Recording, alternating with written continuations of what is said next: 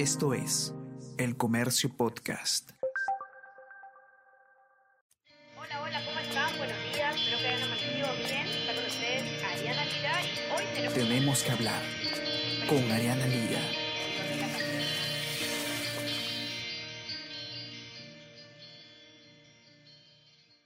Todos, ¿qué tal? ¿Cómo están? Espero que estén comenzando muy bien su día. Yo soy Ariana Lira y hoy tenemos que hablar del proceso que continúa en marcha luego de las elecciones del último domingo. Han pasado ya cinco días desde que los peruanos acudimos a votar para elegir al presidente o presidenta de la República y sin embargo, hasta el momento no se puede proclamar un ganador. Y mientras ello pasa, novedades hay en los entornos de ambos candidatos a la presidencia. La OMPE llegó finalmente la tarde de ayer al 100% de actas procesadas y los resultados fueron favorables para el candidato de Perú Libre, Pedro Castillo, quien se impone con 50.1%, 50.2% en realidad, por encima del 49.8% de Keiko Fujimori, una eh, diferencia muy estrecha entre ambos. Sin duda ha sido una elección muy polarizada en la que hemos visto pues al país dividido entre dos opciones políticas radicalmente opuestas. Y sabemos pues que los resultados no se pueden proclamar aún porque aún queda resolver algunos recursos que ustedes muy bien han podido escuchar hablar en estos días. Son recursos que se están interponiendo del lado de ambos candidatos sobre algunas de las actas, sobre algunas de las votaciones. En los casos de un partido han sido mucho mayores que en otros. Se trata de Fuerza Popular, que vamos a hablar de eso en breves eh, minutos también pero eh, el hecho es que aún no se puede proclamar un ganador porque el Jurado Nacional de Elecciones o los jurados electorales especiales y bueno, en última instancia el Jurado Nacional de Elecciones tienen todavía que resolver estos recursos presentados por ambos partidos políticos. Entonces no tenemos aún un gobernante electo. Lo que hemos visto en estos días han sido eh, distintas figuras que no debemos confundirlas, ¿no? Por un lado hemos tenido los votos impugnados, esta famosa audiencia que muchas personas pudieron ver en la transmisión en vivo que se realizó a través de una videoconferencia en el jurado electoral especial de Lima Centro, en la que se analizaron los votos impugnados en esta jurisdicción y, se pudo ver pues al jurado electoral especial revisar voto por voto de los votos impugnados para ver si es que efectivamente se trataba de votos válidos o votos nulos o votos viciados, ¿no? Entonces, ese escrutinio, digamos, ese proceso que corresponde a los votos impugnados, tiene que ver con las iniciativas que han tenido los personeros durante la votación, durante, eh, luego de la votación, que, que deciden que un voto no debe ser considerado válido y por lo tanto se impugna. Y luego lo que hemos podido ver nosotros es pues la resolución de las, del jurado electoral especial sobre estos votos impugnados. Eran 20 expedientes que contenían 41 votos impugnados o en disputa y 34 de estos votos se referían, eran votos favorables para la candidata eh, Keiko Fujimori. La mayoría de estos votos fueron declarados válidos por el jurado electoral especial. Hasta la tarde del miércoles, el Jurado Nacional de Elecciones había reportado que se habían convocado unas 150 audiencias alrededor de todo el país para poder precisamente ver los votos impugnados en los diferentes jurados electorales especiales electorales alrededor del Perú para ver los votos impugnados en este proceso electoral. Luego, esto no debe confundirse con la resolución de las actas observadas, ¿no? que es otro tema del que se ha hablado mucho. La, en el caso de las actas observadas, no se trata de votos, sino de actas, el jurado electoral especial de cada región resuelve y recién una vez que están resueltas estas actas que pueden haber sido observadas por diferentes motivos, ¿no? el eh, OMPE las observa porque tiene, pueden tener errores materiales, pueden tener distintas, eh, distintas condiciones que que se observen. Entonces el jurado los eh, resuelve y recién una vez resueltos las actas son devueltas para el cómputo de voto y por lo tanto vuelve todo el acta al cómputo.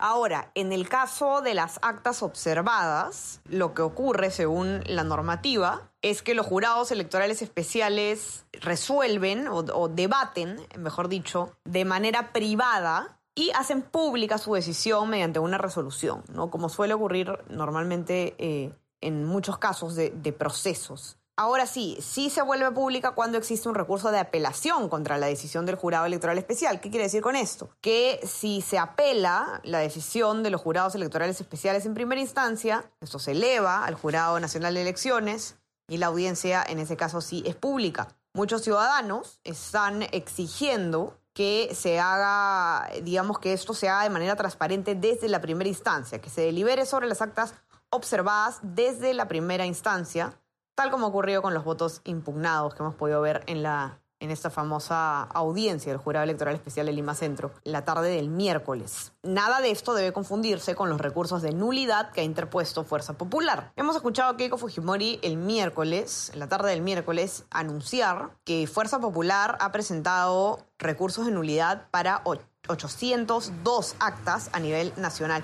Estas 802 actas son eh, algunas que, según Fuerza Popular, tendrían irregularidades e indicios de un presunto fraude en mesa. Y ha hecho énfasis la candidata de Fuerza Popular de que ellos cuando hablan de fraude en mesa no están haciendo, no están aludiendo a los organismos electorales, a OMPE, ni al Jurado Nacional de Elecciones, sino a los mismos integrantes o simpatizantes o personeros de Perú Libre.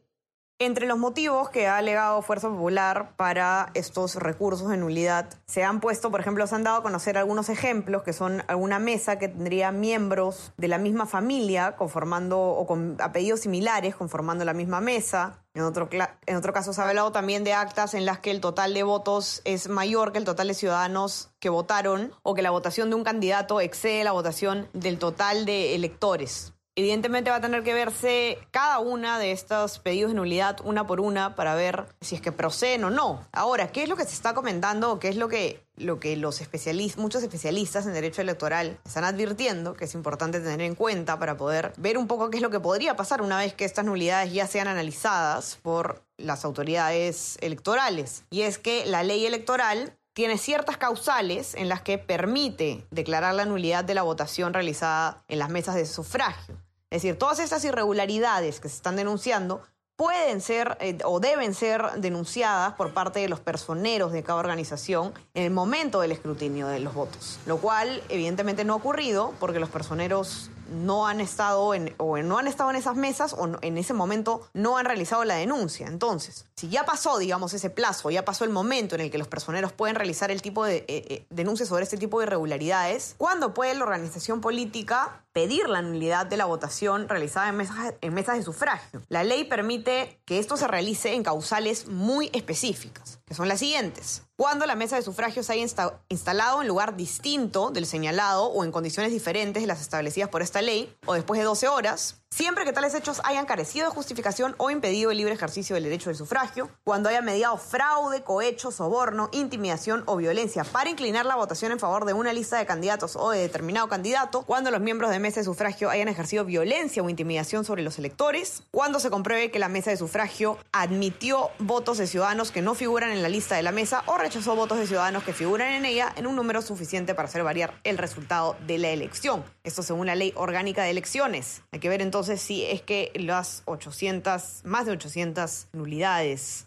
presentadas por Fuerza Popular encajan dentro de estos supuestos de la ley electoral y eso es algo que se va a tener que resolver en el plazo más pronto posible, pues representan aproximadamente 200.000 votos los que están en juego en dichas nulidades que se están presentando.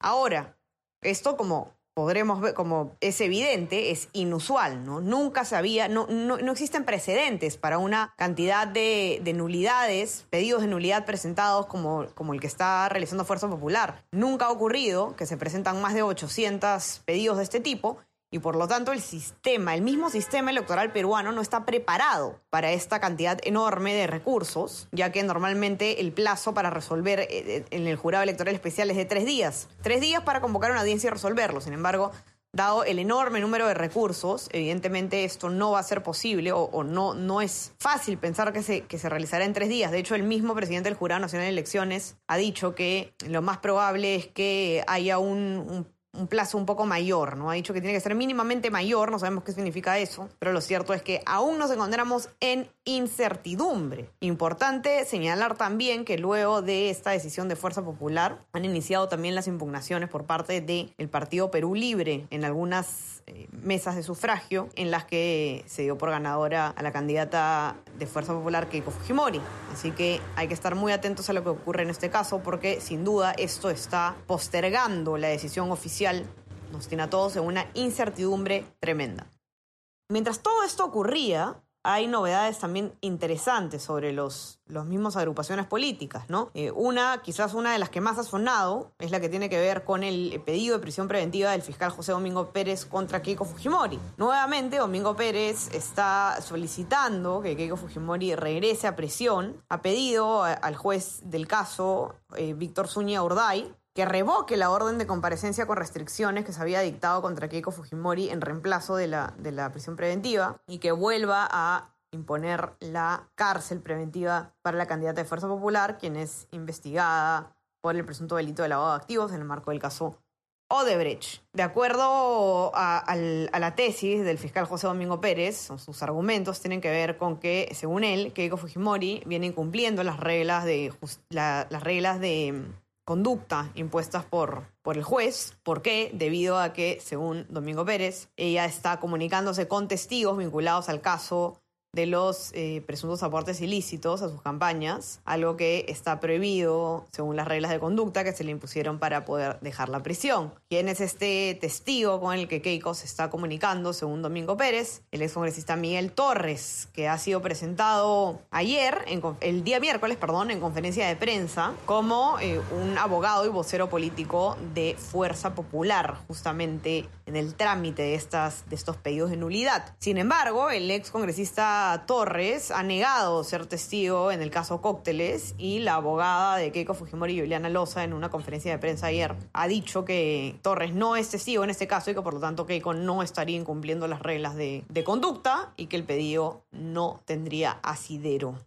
Si el señor Miguel Ángel Torres, quien si bien es testigo en este caso, no es uno que tenga relación ni siquiera mínima con aquellas personas o con el hecho en sí investigado respecto a los supuestos aportantes simulados. Quiere decir entonces, y el señor fiscal lo sabe porque él también fue notificada con esta resolución, que la regla de conducta en este caso no le es extensiva. Por tanto, la señora Fujimori no ha incumplido ninguna regla de conducta. Vamos a ver entonces en qué queda este pedido. Por otro lado, en Perú Libre las cosas tampoco están calmadas. Eh, una noticia que nos ha conmocionado a todos ha sido la anulación de la condena por delitos de corrupción de Vladimir Cerrón, el, líder de Perú Libre, quien además fue el encargado de escribir el plan de, gobierno que presentó Pedro Castillo al Jurado Nacional de Elecciones. Luego se presentó otro plan de gobierno, pero digamos que el ideario de Cerrón es el plan de gobierno original de esta agrupación y esta, esta decisión de la Corte Superior de Huancavelica anuló la, la, condena por el delito contra la administración pública en la modalidad de negociación incompatible o aprovechamiento del cargo que pesaba sobre el exgobernador regional de Junín, Vladimir Cerrón. Se trata de un habeas corpus que presentó la defensa de Cerrón y que el juzgado ha declarado fundada en parte y por lo tanto ha declarado nula la resolución. Esto evidentemente ha generado, ha prendido muchas alarmas y casi inmediatamente el Poder Judicial informó que la Oficina de Control de la Magistratura, la OCMA, ha iniciado una investigación al juez Alain Salas Cornejo de Huancavelica, quien fue el, el autor de esta resolución que declara nulas las sentencias contra Cerrón. Recordemos que Cerrón fue condenado a prisión, pero luego esto fue variado por una eh, condena de prisión suspendida. Pero digamos, la condena sobre él pesa igual y, la nulidad le estaría limpiando de cierta forma el récord. La presidenta del Poder Judicial, Elvia Barrios, ha sido enfática en que ninguna circunstancia va a permitir que el sistema de justicia sea utilizado políticamente y ha dado más detalles sobre el caso de Cerrón. El procurador está interponiendo recursos de apelación está solicitando de que este fallo sea revocado, el procurador del Poder Judicial. También el procurador está presentando una denuncia por delito de prevaricato contra el juez. Acá estamos nosotros investigando al juez. Lo que quiero hacer también acá mención es que, y hacer una invocación en concreto, es que nosotros como Poder Judicial somos ajenos y neutrales en este proceso de elecciones. En este caso que usted ha señalado, el juez tendrá que justificar ante la OCMA las razones que tuvo para emitir su decisión. Serrón, por su parte, ha dicho que él no tiene ningún interés de retornar al gobierno regional de Junín y que tampoco busca ocupar un cargo público nacional, que evidentemente es el miedo que se ha desatado casi inmediatamente cuando se ha conocido esta decisión. ver para creer, señor Cerrón. Tampoco es que tenga los credenciales democráticos intactos, ni de cerca. Por otro lado, el congresista electo Guillermo Bermejo de Perú Libre, que se hizo más conocido de lo que ya era cuando se filtró un audio en el que se le oía decir que una vez que ellos estaban para tomar el poder y no dejarlo, que se refería de manera despectiva a la democracia, ustedes lo recordarán bien, recibió las credenciales de congresista de la República junto a los demás congresistas electos y evidentemente la, preocupación que surgió fue qué va a ocurrir con la investigación que se le sigue al congresista Bermejo por vinculaciones con el terrorismo. Pongámonos un poquito en contexto.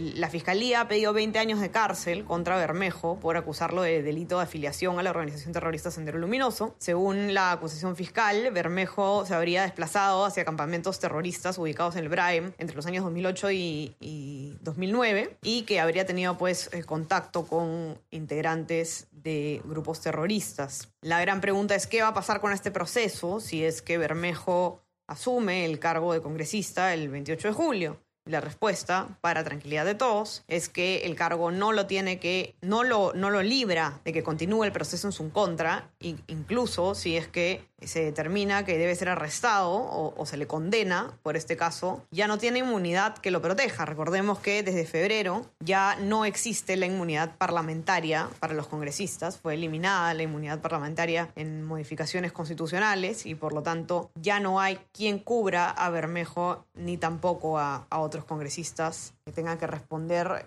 sus cuentas ante la justicia. Daniel Guamán, abogado penalista y profesor de Derecho la Universidad del Pacífico, explicó al comercio estos datos en detalle. Y precisamente lo que está pasando en este nuevo sistema, partir de febrero de este año, es que ya no existe inmunidad parlamentaria. Este proceso de desafuero tenía sentido porque la histórica garantía de inmunidad impedía el arresto y procesamiento de un congresista en funciones sin previa autorización de sus pares, es decir, los otros congresistas. Todos tenían que ponerse de acuerdo por un caso de delitos comunes, naturalmente. Tenían que ponerse de acuerdo y decir, oye, ¿le levantamos o no levantamos la inmunidad porque consideramos que en esto hay una causa política detrás o si no hay una causa legal? Eso ya no existe. Ahora, en este momento, si una persona, un congresista es condenado, automáticamente cesa eh, lo que va a hacer el juzgado es comunicar ello al presidente del Congreso, va a cesar la persona en el ejercicio del cargo y va a cumplirse la condena contra esa persona. El panorama evidentemente es movido aún. Queremos hacer un llamado especial desde este espacio a tener mucho cuidado con la información que se comparte. Hemos visto una avalancha, diría yo, me atrevería a decir sin precedentes en este país, de noticias falsas, de información tergiversada, imprecisa, que por supuesto se amplifica en redes sociales y que es entendible que todos estemos nerviosos con el proceso electoral, pero tenemos que tener mucho cuidado y tenemos que tratar de ser muy responsables con el tipo de información que se circula, a mantener la calma y a estar vigilantes, por supuesto, siempre con el poder y siempre con quienes pretendan gobernarnos, pero siendo responsables y no colaborando con la información imprecisa que nos puede llevar, por supuesto, a una situación aún más complicada. No se olviden de escucharnos en todas nuestras plataformas. Estamos en Apple Podcast y en Spotify con más podcasts y también pueden suscribirse a nuestro WhatsApp, El Comercio Te Informa, para recibir lo mejor de nuestro contenido a lo largo del día. Queda esperar entonces la decisión de los organismos electorales y por mientras mucha calma y por favor a seguir cuidándonos. Continuamos en una pandemia. Que tengan un excelente día. Les mando un abrazo.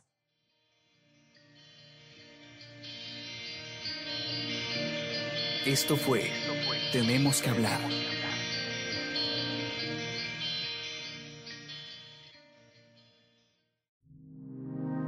El Comercio Podcast.